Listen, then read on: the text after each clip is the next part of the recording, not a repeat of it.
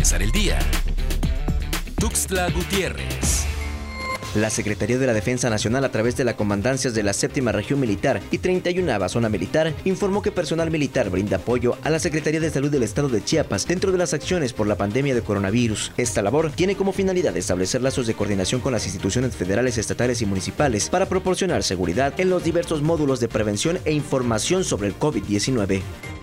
Este martes, la Secretaría de Salud a nivel nacional confirmó 367 casos positivos de COVID-19 en México, así como cuatro decesos. Además, declaró formalmente que el país entró en la fase 2. En tanto, en Chiapas han comenzado con nuevas acciones para hacerle frente a esta pandemia. Una de ellas es comenzar a impartir información de casa en casa y en la vía pública acerca de las recomendaciones que la población tiene que acatar a pesar de que en el centro del país ha iniciado la fase 2 por coronavirus. En Chiapas aún estamos en fase 1, indicó Hermilo Domínguez Zárate, director de Salud Pública de la Secretaría de Salud Estatal. Aunque estamos en fase 1, se han adelantado algunos puntos de la fase 2, como es guardar la sana distancia y pedir a la ciudadanía que permanezca en casa para evitar la transmisión del COVID-19.